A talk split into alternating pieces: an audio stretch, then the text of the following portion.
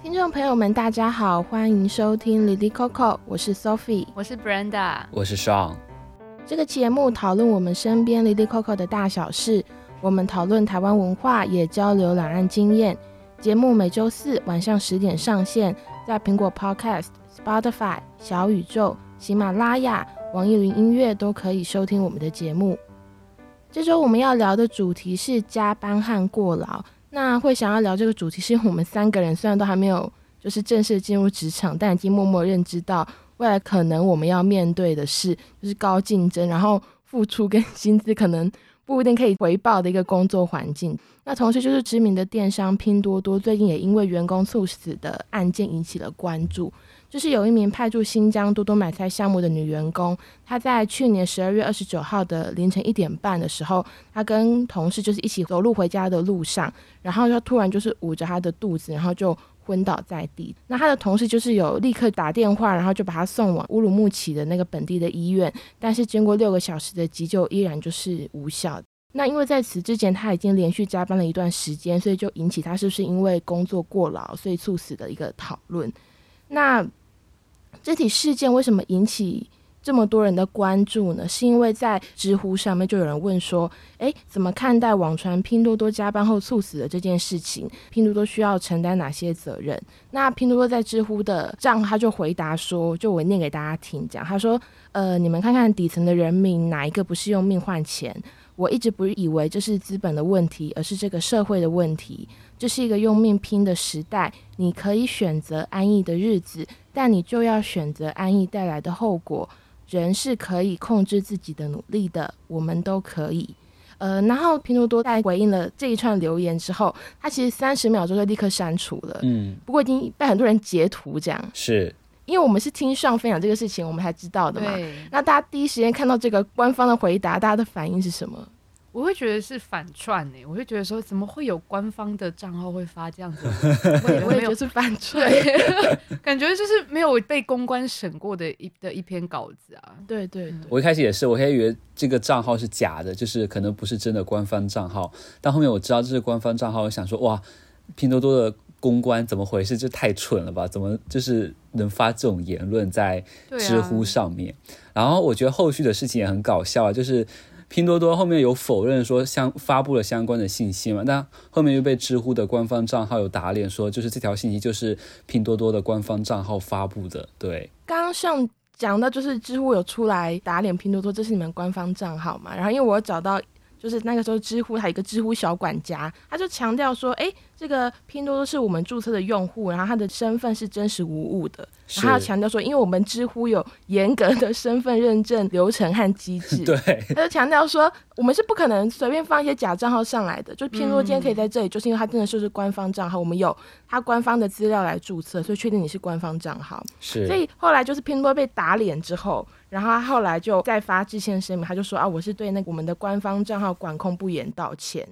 然后他也提到说，诶，这个网络传的这一张截图里面的这个言论呢，是我们供应商的某一位李姓员工，他在使用手机的时候，他可能有他个人的想法，不过他忘了切账号，所以用拼多多的官方账号发布这样。他说，诶，不是我们公司授权的。不过就是想要，也是从这个回来我们也看到说，其实我们三个都觉得是谬论嘛，就怎么会这样子讲？可其实当中好像可以看到某一种逻辑，就想要来跟大家讨论一下。就是因为拼多多的回应，它里面有提到一个句子，说哪一个人不是用命换钱？然后因为我们现在全球就业都很不景气，然后就是想要问大家说，诶，大家觉得说，如果想要赚钱，或是我们说可以达到财富自由，多赚一点钱的话，真的只能够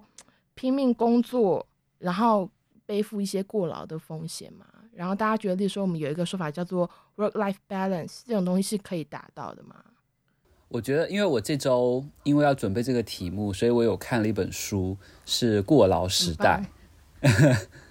然后我就我就想分享一下，就是这本书在讲述说过劳时代产生的原因。它其实有就是主要是四个大的方向了，一个是全球资本主义，然后是信息资本主义、消费资本主义以及自由职业者资本主义。然后我觉得很有趣的是消费资本主义，就是刚才 Sophie 有提到说我们要如何赚钱就达到财富自由嘛，但其实他这里面就有讲到说，那到底什么是财富自由？你就是你要赚到多少的钱，那个度那个上限是多少，你才会觉得是财富自由。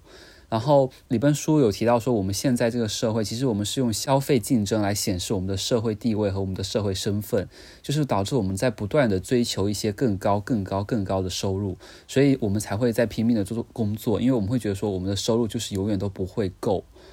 这是这是其中的一个原因。然后其他的原因我也稍微简述一下，就是像他有说全球资本主义，就是因为发展中国家加入了全球化竞争，然后因为这本书主要的那个。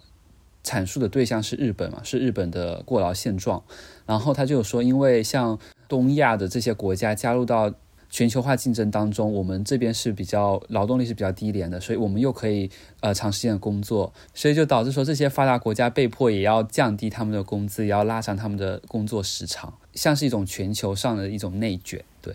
然后另外一个信息资本主义，其实就是讲到说科技对我们。工作的影响，就是像移动手机啊、呃笔记本电脑啊，就会让我们工作和生活的那种边界是模糊的。这个我们之后会讨论这个事情。哦，那我想要稍微问一下，就是因为我也是因为做这个题目，我才知道“内卷”这个词嘛。可是我知道“内卷”这个词，可能很多台湾的听众不太了解，嗯、就上可以就是帮我们解释下什么叫内卷化嘛？因为我知道有一个白话的比喻，就是说一群人在电影院看电影，然后前面的人站起来之后，嗯，后面的人因为看不到电影，只能站起来，所以大家全部都站起来，然后就跟例如说学校里面、校园里面，可能有人觉得，哎，先让小孩国三的时候先上高一的东西比较有竞争力，所以然后大家就一起、哦、都一起先，嗯、就其实一个家长怕落后嘛，嗯、所以每每个人都先上高一的东西，就变成其实大家整体的竞争还是一样的，可是大家变得被推高，对，可是大家变得更累。对，大概就是这意思，因为它本身是指就是人类社会在发展到一个阶段后，就是确定某种形式后停滞不前，就无无法再转化为一种更高的模式，就会导致我们只能内部在不断的消耗，这就是内卷。对，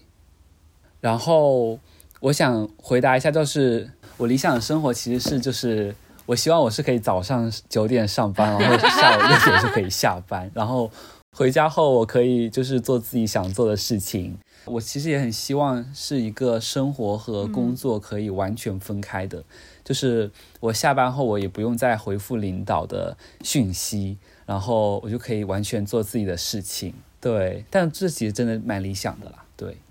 但然后我也还有提到一个，就是到底什么样是我们生活和工作是一个平衡的状态？其实，呃，现在过劳它已经不再是蓝领阶级才会存在的。就是白领阶级，像领导阶级，他们其实也都存在过劳的阶段，所以这这回应刚才我们提到说财富自由嘛，就是其实白领阶级他们已经是能达到财富自由的情况了，嗯、就是以我们的状况来说，他们已经是财富自由了，但他们还是过劳。对，就像那本《过劳时代》那本书里面有提到说，日本企业他们在二零零四年的时候，那些管理层他们的工作时间。就是已经是两千四百零八小时，就一年了。然后员工的话是两千三百零八，所以其实白领阶级就是干部阶级，其实是比普通员工还要更工作时间更长，嗯、就加班的更多的。那至于我，就是因为 Sophie 问了，就是说关于就是对于自己可能 work-life balance 那个想象会是什么？然后嗯，像刚刚提到说最理想状况可能就是九点上班，然后六点下班，然后回去有自己的时间。但我自己现在在看，就身边已经出社会的朋友，就是，嗯、呃，他他他其实真的就是严格执行，就是八点上班，然后五点下班，然后下最晚六点，不超过六点，就是加班时间。然后可是就是看他这样，我就有点不太确定是不是我想要的，嗯、因为他他其实他本人就是从高中的时候，他就是追求这个呃平静稳当的生活，然后他到现在他已经。完成了，然后但我们都开玩笑说，对，然后你的人生也结束了，就是 他后面就不太需要去思考其他事情了，嗯。然后他就感觉就是可以一路就是这样往往后走，所以我觉得我现在暂时有点难以回答说，到底对我来说那个理想的 work-life balance 会是长什么样子。说不定其实对我来说，就是我也会觉得下班之后的某一些做的某些事情，其实也是跟工作有关的。但我我想回应一下刚才 Brenda 说那个点，就是好像大家会觉得说，当我的生活的那个节奏确定下来，就是我的生活每天可能都是，呃，这个时间上班，那个时间下班。我觉得大家好像都会有一点恐慌，说我的人生就会这样子，就是这样走过去嘛，就是就是这样子，就好像说我能预料到它是怎么发生的。但我觉得其实好像也不是诶，我觉得它只是确定的，只是它的。生活那个节奏它确定下来了。但是当你下班之后，它还是有很长的时间，那个那个那个时间是那个那个空间是那个时间段是你可以做很多其他的事情，就可以。我觉得他他没有 settle down 下来的。不过我也想回应一下刚刚 Brenda 讲的，就是我自己觉得说五点下班之后，你再花自己的时间去学一些跟工作有关的东西，然后增进你自己的技能，跟你五点原本应该要下班了，可是老板还逼着你做工作的事情，这两个是不一样的概念。嗯嗯嗯，对。然后不过因为我这题其实是有点。我那时候出发点说，哎，大家觉得就是从钱来切入的话，就是感觉一定要过了，因为现在大家都没有钱嘛，就是低薪啦，嗯，这个状态。然后我就发现一件事情，就是说，就是我对我未来那个到底可以赚多少钱这件事情还蛮悲观的，就嗯，我也是，应该说蛮平静的。我至少知道自己不会赚大钱的。哦，已经接受了这个对悲观的事实，已经接受这个也不是悲观，就是既定的 事实这样。然后我就想到说，因为我爸妈是属于那，因为我们家实在太多小孩，所以我爸妈就是会从小就他们会一直工作啦。嗯、那老实讲，以他们的工时来看的话，他们其实就是过劳，就是我们已经有我们的伙食费、跟我们的教育费、跟生活的支出嘛。嗯、他们一定要就是要工作那么长。可是我就想到说，那是因为我自己父母他们的追求是，他们觉得家庭是很重要的嘛，嗯，小孩成长是很重要的。然后就想到说，因为我对未来没有什么成家的欲望，也没有想要买车买房。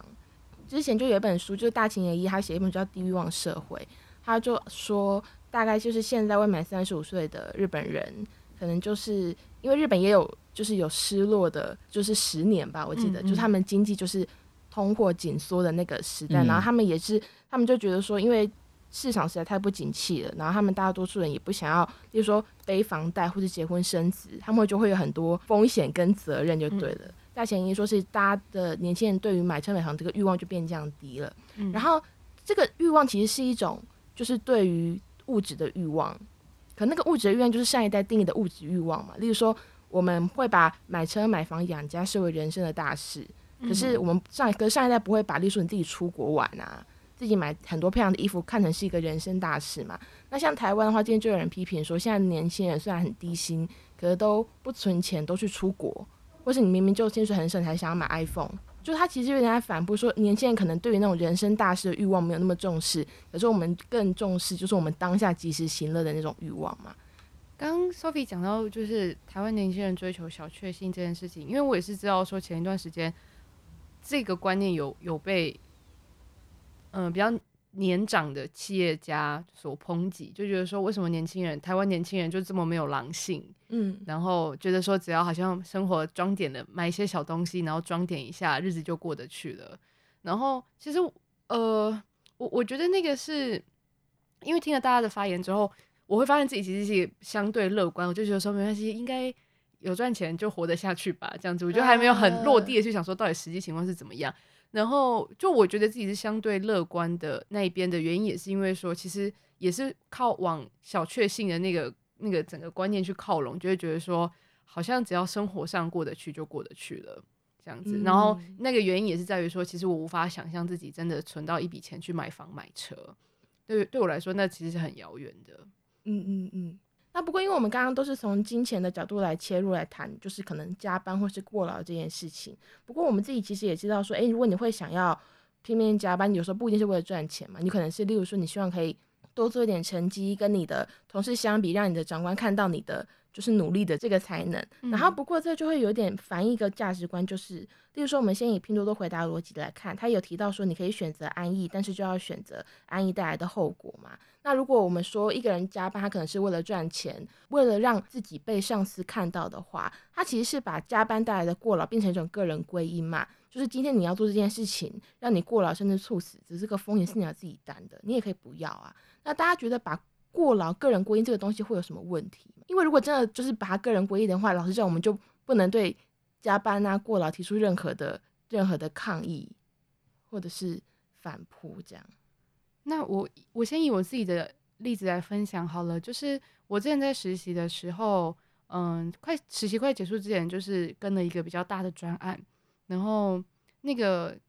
嗯前期的准备其实很花时间，但是我们那时候要开始拍摄之前，其实已经快没有时间了，所以那时候主管就问我说：“那你能不能假日的时候来帮忙呢？”嗯，他是抱着一种。有点不好意思的心情在问我的，因为毕竟我是实习生，然后其实我可能也不应该要花这么多时间在这个工作上面，但是因为他们真的没有人足够的人力可以来帮忙了，所以他就是带着一种有点抱歉的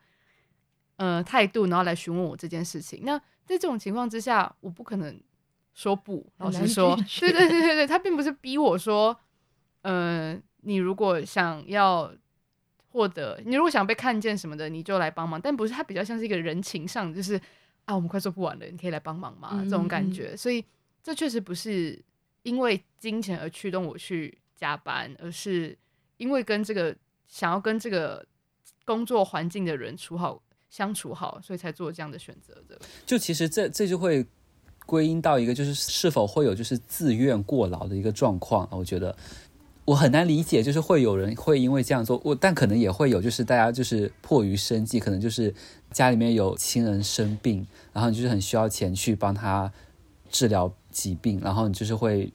同时干很多份工作。因为我上周不是在实习嘛，然后我就有一天，我就是六点钟起床，我七点半就到公司了，然后就开始工作，然后差不多那天晚上到。大概七点，晚上七点的时候，我就真的很累，我就觉得我的大脑已经无法再运转，我觉得我的眼皮一直在跳，我就就是你知道那种眼皮一直在跳，就是在催你说我身体已经很疲惫了。我觉得那种状况下，你真的无法、嗯、无法再工作了，你就会觉得说大脑真的无法思考了。嗯嗯嗯、所以我觉得人的身体到一定程度后。嗯你就会自己知道说你已经是过劳，就是你已经无法再继续工作。嗯、我觉得那个时候你就会，如果没有一个权利在压制着你，没有一个权利就是在强制你坐在工位上继续完成工作的话，大家其实都是会就是停下来休息的。不过，因为我觉得问题就在这个权利，就是说因为我觉得，当然我们如果自己可以控制的话，你当然身体不行，你就是。嗯，没有办法继续做下去嘛，就是你物理上、生理上就没有办法继续做下去。不过，因为这个权利的成因其实很复杂，嗯，就像 Brenda 刚刚讲的，诶，这个权利有可能是某一种人情压力。我是以 Brenda 这个例子作为那个，不是说他实际是这个状况，就是可能是这样子。那呃，老实说，我们在过劳猝死的那个瞬间，我们也不知道自己会死掉嘛。所以很多，我觉得很多人会过劳。像刚刚上那个讲到自己那个例子，你可能当天已经很累了，可是如果有这个人情压力，或是主管希望你在做多做一点事情的时候，嗯、你能可你可能想说，我再多忍一天，很多东西就是从这边开始的。我再忍一天，然后我再忍两天，我再忍一段时间，在这段时间里面，你想说我忍一忍过去就没事了，嗯，然后就就不行了，他可能就就是出现了我们说的，可能就会出现猝死或者是休克的状况。我觉得过劳是这样子来的，可是我认同那个上刚刚讲到，嗯、其实我们身体自己出问题，我就是动不了，那你真的是没办法动。可是我觉得会让人过劳那个环境，就是因为它背后的那个权力机制太复杂。它可能是强硬的叫你去做，也可能是软性说你可不可以来帮我，嗯、或者是呃希望你来帮他那个，他自己本身也过劳，你自己也看不下去，想说那我来帮他一把，结果你自己就不行了，这样。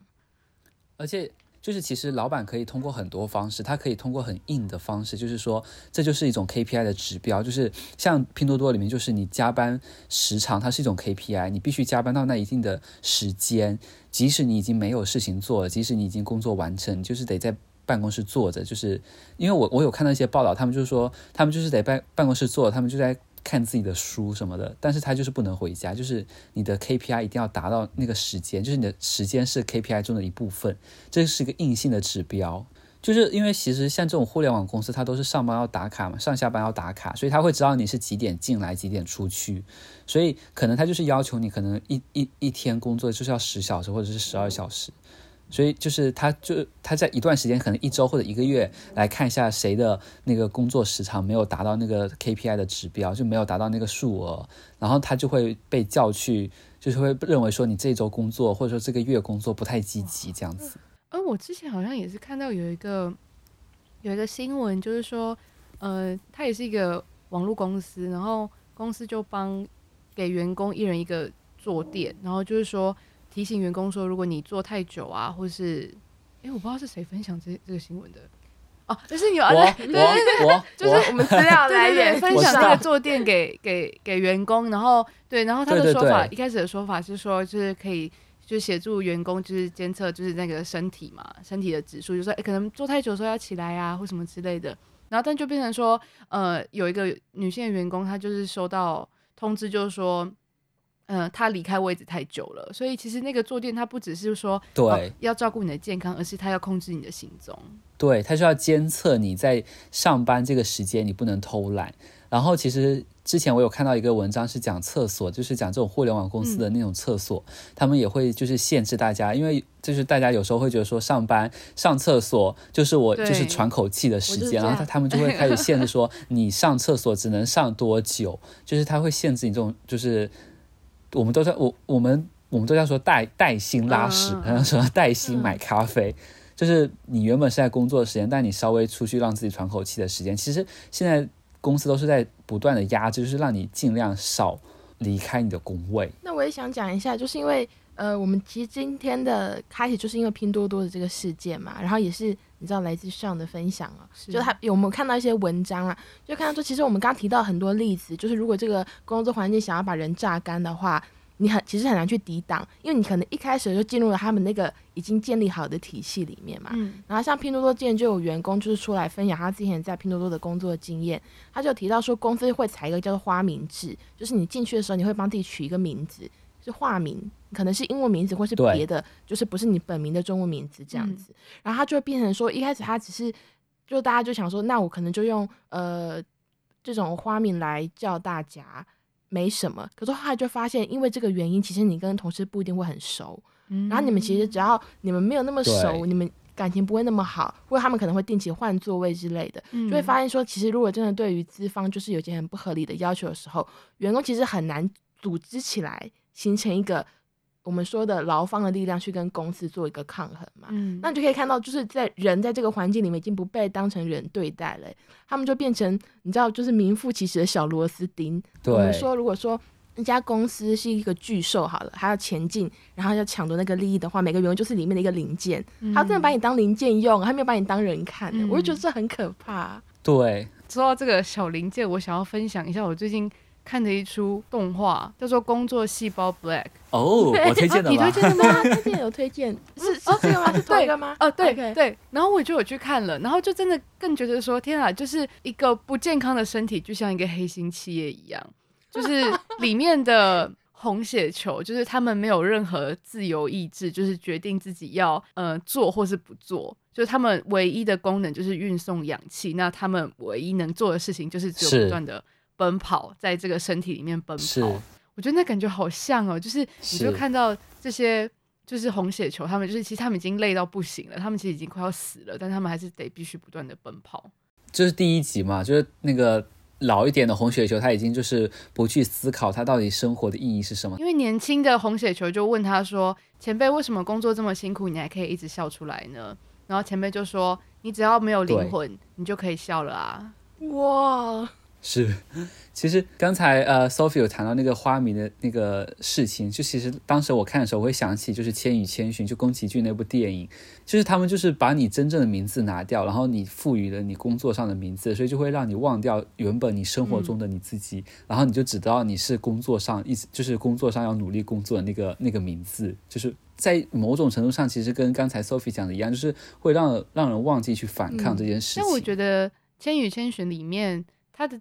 对，我刚刚其实原本想讲，但没有讲的原因是因为他们后来还是就是有团结起来，所以我觉得哎，有有他们后来有团结这样。不过现实就是比较残酷，现实就比较没有办法做到这件事情的。然后还有，其实就是大家会把这种。因为你就是因为要钱，所以你才去这种互联网公司去压榨自己。嗯、大家会觉得说那是你自己的选择，但其实之前有看到报道说，其实他们进去的一些刚进去的新员工，在刚进去的时候，他们经历了一段时间的折磨后，他们其实也想跳槽，他们其实也想辞职。但是这个时候，整个社会的大环境，一是说你如果刚工作这种没有多久你就跳槽的话，其实是会给你职业上带来一些影响，大家会觉得说你不太稳定。嗯、二，你在互联网。公司这种工作，你如果是在同一个行业里面，你会觉得说，我好像从这个公司跳到另外一个公司，它是没有区别的。就是，就你从 A 互联网跳到 B 互联网，可能这边加班十个小时，那边也还是加班十个小时，就是你无法改变这个现状。不过，因为那个时候就有一个很悲伤的一个，那他又加班，至少还有钱，是这样吗？就我之前有在微博下面看一些评论，大家会说，虽然拼多多加班加那么多。但是他工资高呀，你跳到我们这种小公司来，我们一样加班，却没有相同的待遇。所以我觉得这是一个整体的背景下，就是大家都是这种节奏，可能都是这种加班，所以它是一个时代问题啊。我觉得它不是个人选择问题。嗯，那我们刚刚虽然提到是说哈，可能你虽然加班，至少你有钱啊。我们自己当然是因为我们自己三个很明显是劳方嘛，我们不是资方，所以我们可以这样自我调侃。不过我自己会觉得说，其实资方有时候会把这些东西拿来当做借口，就会觉得让人蛮火大的，就会觉得说，好吧，可是我们至少可以给你，比如说我给你还不错的薪水，所以你有时候加班也是没办法。就让我觉得，我们其实我们刚刚提到很多，我们说外部给我们加注的各种加加班或是过劳的，就它有一些实然跟因然啦。可就让我觉得，好吧，那你至少你得从法律上有一个保障你基本的劳动权。嗯，就是我觉得至少从法令上去保障是很重要的。然后我快速来谈一下，就是说，因为台湾之前在炒一例，其实没有之前，就是前几年就是有一些一例一休的修法。那当然这个法有非常多的争议。嗯，我现在也很难说这个法。第呃，在修法之后有保障劳工的权益了。嗯、不过那时候会有一个，就是有一个说法，就是就有人说，哎、欸，其实你如果政府太介入工时的规定，或是轮班的间隔等等的这些工作条件的话，会不会让劳工就算想多赚钱也没法加班？如果你抵触到他的那个休假的规定的话。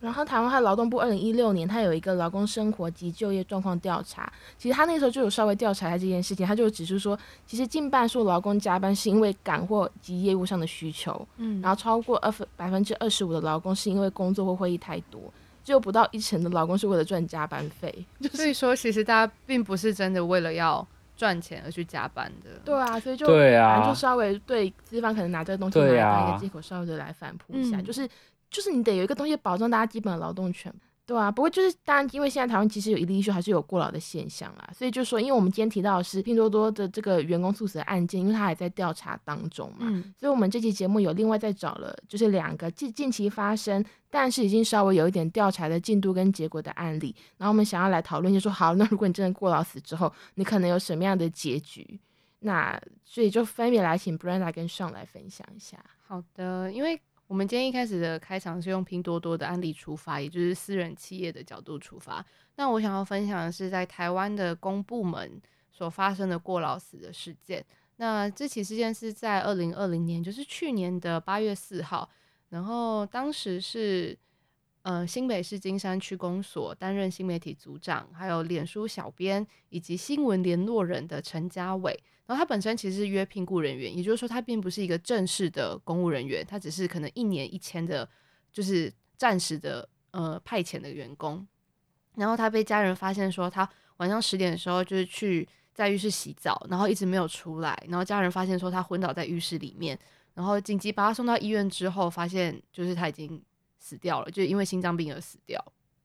然后。呃，关于他猝死的这件事情，其实家人都认为说他是因为过劳而死的。因为根据我看到的报道，就是说他其实他当天他本来是打算洗完澡之后回到区公所继续工作的。然后因为刚好提到说他其实他担任的是新媒体的经营的这个角色，所以他就是他平常就是除了要剪片发片，然后他可能还要跟在。那个主管旁边去做直播，然后是联系媒体或者其他业务单位，也就是说，他其他身上揽了非常多的工作。然后，而且因为像是脸书发文这件事情，它其实没有工作时间的限制，就是你你可能是要按照使用者是什么时候在使用脸书而去发文，就可能比如说这一群人他都是八点上线，所以他就要晚上八点的时候发文，也因此说他并没有办法真的是按照他原本的工作时间在工作。所以，他他们后来有调查，就是他的平均工时大概有多长吗？嗯，后来劳保局就有公布他当时在区公所的工时资料，因为其实一开始的时候家属一直希望说，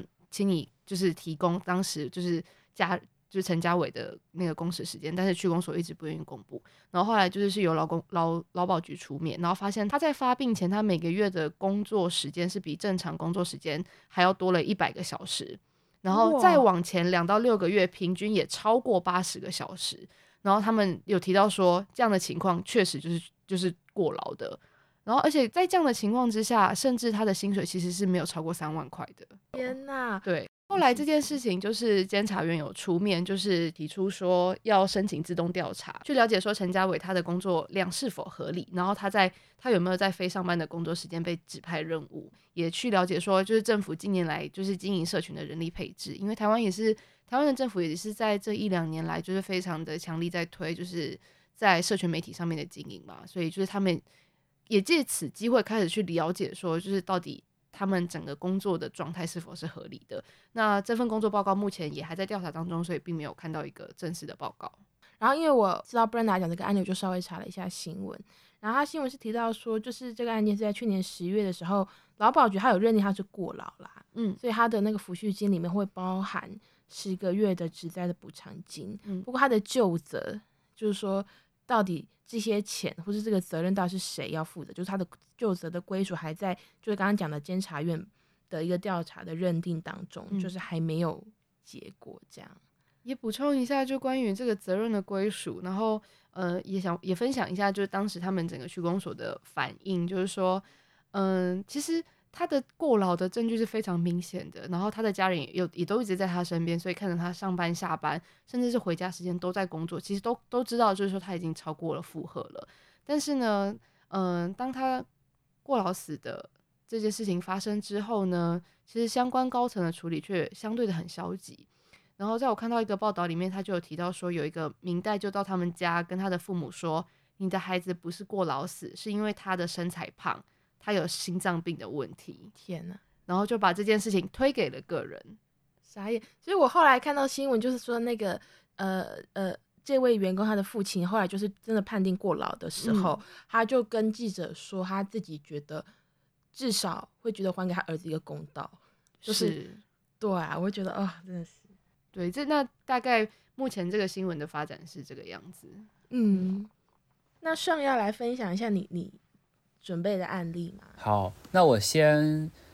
我先我我当时其实查了一下拼多多这件事件嘛，但其实拼多多这个事件应该是公司和家属有达成了协商，应该是公司已经给家属一定的赔偿，所以其实家属其实没有将拼多多告上法律，所以其实会很少看到说法律上的一些议论呃一些讨论了。但其实我有看到政府有开始介入这个事件进行调查，就是呃劳动保障监察部门已经对拼多多公司的劳动用工情况进行调查，然后也是对。该公司的就是用人合同啊，还有用工时间情况进行调查。对，然后我也找到了另外一个案例，是去年十二月的外送平台饿了么的事件，然后也是饿了么员工他们在送餐的过程中猝死了，但是当时那个，因为其实饿了么和这些员工他们没有直接签订。劳动的关系，就他们没有签订相关的协议，就是其实骑手和饿了么公司他们是没有雇佣关系的，就是。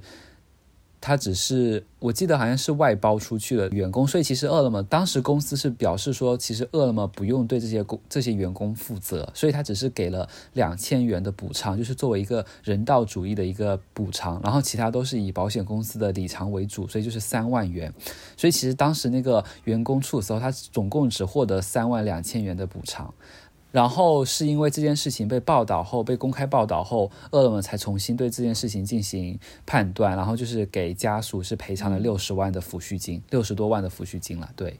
这里就会提到说，就是这种呃外卖的骑手，他们和平台之间的一些关系，平台没有和他们签订相关的协议。或或者是合同，所以他们其实不算是平台的正式员工，所以平台不需要对他们负责。我觉得这其实也是刚才我有提到说，就是这种我们现在过劳时代会出现的原因，就是有很多的公司它都是以非正式的员工为主要的劳动力，就可以大大减少他们很多的成本，就是它可以用呃比较低的。价格，然后获得很多很多廉价劳动力来帮他们做事情，对。然后我有看到说，其实像广东的一个骑手，他们在到站点报到后，他们的实际待遇和招聘的信息都是有出入的。有一些报道，他们也会说，这些骑手，因为他们本身学历不是很高，他们不会知道说这些社会保险、这些保险有多么重要。因为公司会跟他说，如果你自愿放弃这些社会保险的话，他们会给你工资可能再加多少钱。大家会觉得说，那这种直接过来的收益会比社会保险来的更有用，所以他们就会签订这种协议。但其实他们的生生活保障、他们的生命保障是没有的，因为你看外卖员他们是高危群体啊，他们被系统要求在一那么短时间内内去送餐，他们经常会发生说他们是逆行，他们会闯红灯，所以其实保险对于他们来说真的是非常重要的。哦，那我想稍微补充一下，因为台湾大概就是。这两年也针对外送平台的外送员的那个劳动权益保障也有很多讨论。然后，因为台湾大概二零一九年的时候，就是外送员陆续发生交通意外，甚至有死伤的状况发生。然后，因为台湾主要是两个平台，就是 Foodpanda 跟 Uber Eats 嘛。开始有这个讨论之后，他们一开始先主张说，他们跟外送员的关系是承揽，那个承揽就有点像是，像刚刚讲到你那边可能就觉得他是外包，这边没有明确的。就你们不是我们正式员工啦，然后在台湾承揽的意思就是说，其实你是完成特地工作之后就获得报酬的法律关系，所以你也不需要帮他负担一些，例如说我们刚刚讲的劳健保这样子。嗯、那不过因为后来就是劳动部他说你们是雇佣关系，然后现在的目前的状况是外送平台还是觉得是承揽，然后劳动部觉得是雇佣，嗯、他们双方可能会有一些法律上的一些攻防这样，可是还没有确定。嗯。然后，所以就想跟大家说，哎，其实我们原本提这个例子，想要看一下顾老师的，呃，我们说的结局会是怎么样，然后看我们可以怎么样，也可以有一个比较积极的想法。不过，现在聊到这里，好像 还是没有保障 哎。大家觉得嘞？大家大家听完这两个案例，就我们聊到现在，大家觉得目前不管是从法律上，或是官方，或是从舆论这样兴起来说的话，嗯、我自己觉得员工还是没很没保障。我就是觉得说，嗯、呃，作为员工去工作，其实。多数时候都很不可控制，就是我们我们都知道怎么样的工作环境是好的，怎么样的工作时间是合理的，怎么样的工作待遇是能够维持生活的，但是我们永远达不到那些东西，因为那不是我们可以。提供给自己的，至少现阶段来说，都悲伤。对，我那我先继续往下问了，就是说，因为我们刚刚提到的都是一些职场的经历嘛，那因为我们三个还没有正式踏入职场，嗯，可是我们多少都有一些打工或是实习的经验，然后想问大家说，有没有碰过这个过劳或者加班的状况，然后怎么应对，或者是你们有哪些就是你在工作的时候有哪些你觉得不太喜欢的可能的过劳行为，可是你愿意忍一下？我觉得我的话，我蛮幸运，就是我之前的实习。基本上都没有需要加班的状况，然后主管也会都会说，就是做完就赶快下班，不要留在这个地方。然后工作的分量其实也是，就他们不会说，哎，回去了就不要再想这些事情了，这样子就把工作留在公司，这样就好了。蛮好的，对，我觉得还蛮幸运的。所以我，我我自己目前来说，其实并没有遇到是真的是好像工作做不完，然后必须大加班的状况。那唯一一次就是我前面有提到，就是。我在实习结束前面参与的那个专案，就是投入的时间还有前面的准备，其实都是大超时。但我必须说，其实我那时候就是做的还蛮开心的，就是即便 那一次真的是累到不行，但是也有一种哦很新鲜的感觉。但是不希望这件事情每次都都一直这样啦，因为就是跟我一起的，就主要负责的那那个前辈，就他看起来快死。所以 就是我觉得，我觉得理想状况上其实还是比较比较好。其实对我来说，那一次是一个比较跟以前不一样的经历。那我其实之前实习也都没有加班的情况，但我觉得因为可能是呃工作的原因吧，就是因为我们是做记者嘛，所以我我的实习其实很灵活。一般就是老师前一天晚上会通知你说明天有个采访，嗯、或者说明天有个活动。然后我们第二天就扛着摄像机过去拍完，然后剪完我们就好了。我们就我们都没有固定上班的时间，嗯、就蛮 free 的啦。我觉得对，所以我其实没有遇到过要加班的情况，就也没有过劳了。但我觉得我本身是那种，就其实跟呃 Brianna 刚才提到那种很像，就是我也是那种作品导向，就是像 Brianna 有说，你就是完成那个事情后，你会觉得很开心。就、嗯、我也是那种，就是如果我是想要让这个作品更好。或者是之前没有做过的作品，我都会很，我还其实还蛮愿意加班的，就是我们还蛮像的哈。就是我之前，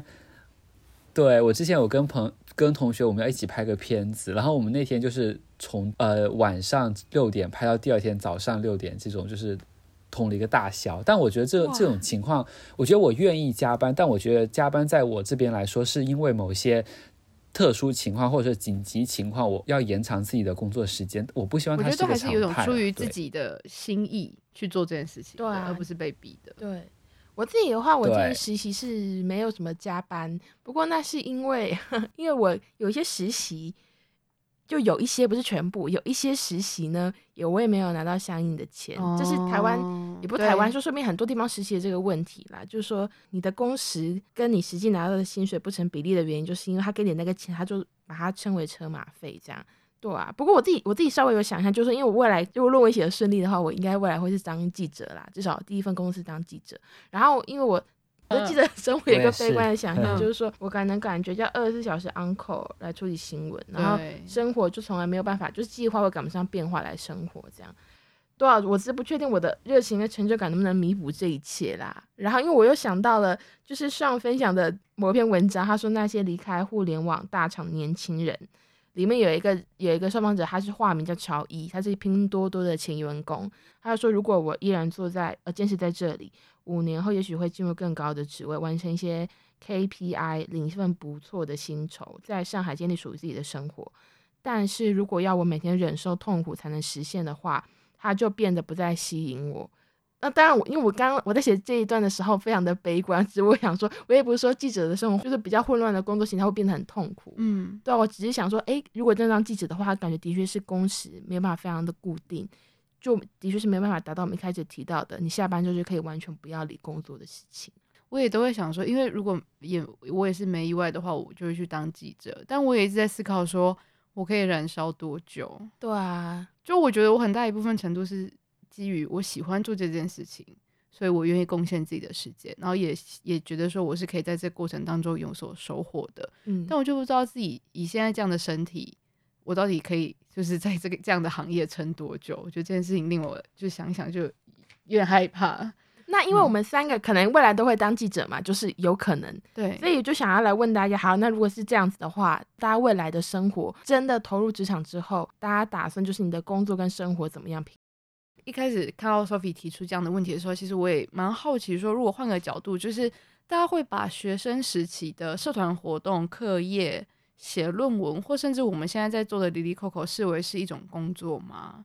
就是如果是的话，大家会觉得说，把这么多时间然后投注在这些事情上面。就对大家来说，这样这样子的一个状态是怎么样的？他他有工作跟生活平衡吗？因为其实我会把上面我提到的这些事情全部都是看为工作，然后我就会花很多时间在上面。就是以以我现在来说，我现在住在宿舍，然后我的所有一切工作都发生在这张桌子上面，我的娱乐、我的工作全部都在这张桌子上面，所以。也也就是说我，我我其实没有办公桌跟家里的桌子的差别的时候，这些东西就全部混杂在一起了。嗯、我可能前面的时候我还在看影片，然后下一秒我就开始在读，可能读资料这样子。哦、对所以我觉得我我现在的话，我觉得很难明确的说，我希望我的工作跟生活平衡成什么样子，因为他们现在就全部打在一起了。嗯嗯嗯，对啊，然后就会觉得说，呃，现阶段这好像不是我可以想象的，然后以及是说之后怎么样。嗯，也觉得就是今天讨论起来，也觉得说这件事情工作生活如何平衡，好像也不是我可以控制的，嗯，而是我老板控制的。对，最经典一句话在这里出现了。对，我觉得我先来回应一下 Brenda，就是他。就是是否会把我们现在学生生活的一些课业、写论文，还是我们现在在做 Lily Coco，算作是一种工作？我觉得其实不算呢，我觉得这算是一种生活诶，因为我觉得生活和工作的区别就在于我们是否有主导权，嗯、就是主动权是不是在我们手上。我觉得可能这个定义会有点窄吧，或许，但是我觉得说，像我们在写论文，或者我们上课，或者说我们做 Lily Coco，我们可以决定我们什么时候做这件事情，我们什么时候休息，然后什么样做出来是好的，什么样是差的。我觉得就是我们有足够的就是控制权在我们手上。但是当我们工作后，我觉得我们我们跟金钱换取就是那个控制权啦，就是控制权都在你的老板或者说你的客户手上。所以我觉得，就是工作会让你感到无奈的地方，也是因为你失去了控制权啊。就是你觉得你这第一版做出来的作品它就是好的，嗯、但是当你的客户跟你说啊，我觉得这个字体要更大一点，或者说他想要不要绿色，他要红色，然后就是经过你可能加班加点一段时间后做出来，然后他又说，那我觉得其实第一版还是更好，你就会这个时候就很让人崩溃啊，嗯、就是就是你你你失去了主控主动权，然后你又花费了很多没有必要花费的时间，就会让人觉得很疲惫。然后再来说一下，就是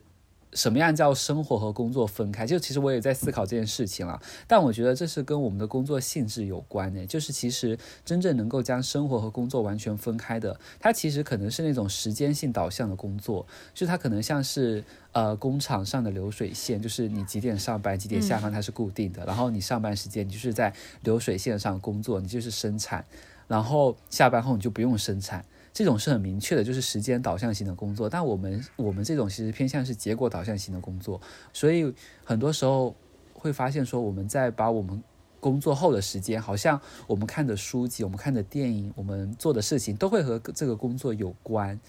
我觉得这是就是因为我们工作上是成果导向的，所以我们在课余生活中也会希望通过这些时间来把这个成果做得更好。嗯、但主导权也还是在你手上了，就是你可以周六的时候，你可以选择就是看这个电影。但虽然可能潜意识的时候，你还会想说，哎，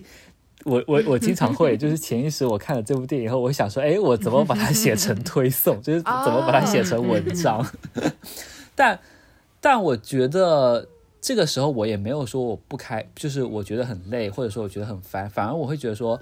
这个时候主动权反而又是在我手上呢，我我要不要写这篇文章，然后怎么样的这篇文章写出来算是好的，它也还是由我自己决定的。然后我要不要写，我要不要发，我什么什么什么时候写，写成怎么样，就是我觉得，当这个主导权又回到你手上的时候，它就是生活啦。就像我们现在做哩哩扣扣的时候，我们将周六或者是周日这早上的时间，我的主导权就是我将这个时间分给了哩哩哩哩扣扣。而且我觉得是有时候我们也要具体来怎么看什么到底是放松，出去玩算放松，看电影算放松，那看书算不算放松？或者说对于某些人来说，写作它也是放松，就是写自己的故事，或者说写自己想写的文章，它也可以算是放松。所以我觉得其实就是当主导权回到你手上的时候，它就是生活。嗯、对，就是像有提到说，其实并不是说生活就应该是休闲，或是做一些跟工作无关的事情，然后。其实就有点回到说，我一直在思考关于工作跟生活。如果今天是把兴趣或自己喜欢做的事情当做工作的话，那是不是工作跟生活本身的那个界限就会变得非常模糊呢？就是说，其实你可能你喜欢的东西，就是你平常在生活当中你就会摄取的。然后当今天这些东西它转变成一个工作的时候，它就是这个界限就会更模糊了。所以我我也一直在困惑的地方也也在于这个，就是那。我会觉得这件事情其实它没有这么明确的被分开来。嗯，嗯我也那我也想回应一下，就是呃，我先回应一下，我从我自己的观点，工作跟生活怎么分开这件事情，嗯、就是因为我们现在还是学生，所以我们刚刚讲到的写论文、日常的兴趣的活动，嗯，或者是。呃，娱乐或是我们现在做哩哩扣扣，他的事情都混在一起嘛。嗯。然后，所以我之前一度觉得很正常。可是因为你知道，就是那个去年疫情开始之后，大家不都远端工作嘛？嗯。那其实很多人就觉得说，你远端之后，你的家里就是你的生活跟工作是合在一个，至少在物理上是同一个环境嘛。嗯。其实很多人会觉得这样并没有很好。然后我自己现在也是，我写论文也是。我如果在宿舍写东西，我的娱乐跟我的工作都在同一张桌子上，所以我最近也慢慢的离开我的宿舍去做我论文的事情。嗯，就是因为从我的角度来看，我自己会觉得说，我觉得我的工作跟生活是必然要分开的。就像刚刚大家不是都有提到说，诶，其实如果你投入喜欢的事情，或是 Brenda 刚刚讲到的兴趣变成工作之后，就是你会花很多心力在上面。嗯。导致它跟你的生活混合在一起，好像是一个必然的结果嘛。就像像刚刚讲到的，因为你你可能未来的工作会是以文字为业的一种工作形态，你可能在做娱乐的时候也会想到说，怎么样把它做成选题或文章嘛。可是我就觉得说，这个题就其实点出了我们刚刚讲的保证基本劳动权的重要性，因为我觉得喜欢或者兴趣，它可以。置换成任何概念，就是，例如说你想要赚钱啊，想要被老板赏识等等，嗯、就是说很多东西你以为你自己可以控制，嗯、可是如果你真的过劳的话，就会被资方拿来归于个人的选择嘛。嗯、那我们刚刚前面已经讨论到了，嗯、个人归因这件事情，我们三个站在劳方的立场是很不赞同的，嗯、所以我自己会觉得说。嗯，在生活中，不管我再怎么喜欢或投入我的事业跟工作，我会觉得会提醒自己要画一条线，要给自己喘息的空间。这个喘息就包括我如果意识到自己好像有点不行的时候，就就不要再做这件事情了。嗯、那像像刚刚讲到的，我可能看一本书或电影觉得很有趣，很喜欢它的主题，想说啊，我怎么可能发展成我的未来的报道？那这件事情是没有压力的啊，那我可能就可以继续做这件事情嘛，因为看书看电影是我的兴趣。嗯，可是我会觉得说那。喘息的空间为什么要重要？因为就算是我们自己喜欢的东西，如果它是工作的话，就是你你你做出来的成绩，跟你的期许，跟他的压力，这些有时候是并存的。嗯，就你很难跳脱那个你想要做的更好，可能更多人看到或是赚更多钱等等。所以我会觉得说，那你至少基本的劳动权要被保障啊。就是你至少可以被当人看吧。如果你是自营工作者，你也要把自己当人看，不可以就是因为太喜欢投入，然后就过劳了这样。对啊，就是因为我一开始看到那个拼多多的回应，我自己是之所以觉得很荒谬，所以就笑出来了。可是因为我后来就再去查资料，因为那个那个死掉那个员工他是一九九八年出生的。二十二岁，所以比我们三位都还要小。嗯，然后我就想到，那他对于一个人已经过世、一个死亡的回应，竟然是这种回应，我会觉得很无奈。这样，嗯嗯嗯，对啊，反正就这样。怎么样？这个结尾 如此的悲伤。对啊，我们有史以来最悲伤的一集结尾，这样。这这、啊、这个题目真的没有办法导向任何很很很乐观的结尾耶。对，因为在这个这个环境里面，乐观就只有资方嘛。那可是就像像刚刚讲到的，如果你不是最高层那个资方，嗯，你其实里面的主管跟白领，你也是过劳啊。对，对，对啊，对，大家有没有还有什么想分享的？不然我们就这样结束了。不过因为我刚刚讲到上，刚刚提到一个概念，就主导权这个概念很重要啦。嗯、因为真的有些人他可能工作做他觉他以为自己没有选择，然后因为我看之前看到一本书，就说这个时候你身边的朋友什么就很需要拉他一把，跟他说你是有选择的，就是。嗯，如果你稍微停下一点脚步的话，嗯，因为身边人都很很珍惜你，很关心你，就不要再把自己陷入这个很可怕的环境，拉你吧，这样拉互拉，我觉得这是一个很好的结尾。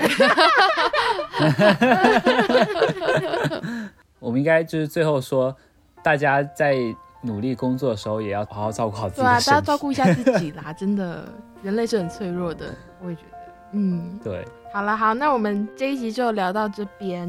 呃，我们节目每周四晚上十点上线，在苹果 Podcast、Spotify、小宇宙、喜马拉雅、网易云音乐都可以收听我们的节目。好，那我们下期见喽，大家拜拜，拜拜，拜拜，下期见。哎，你先不要关录音，对，因为不然也不知道讲你做梦的事情嘛。我就梦到我在搭电梯。然后那个电梯里面大概，然后那就有两三个人，他们在讨论说自己最近在听的什么 podcast，然后他们在互相推荐。我就听到有一个女生就说：“哎，我最近在听《哩哩扣扣》，我觉得这个节目不错。”我就说：“哎呦，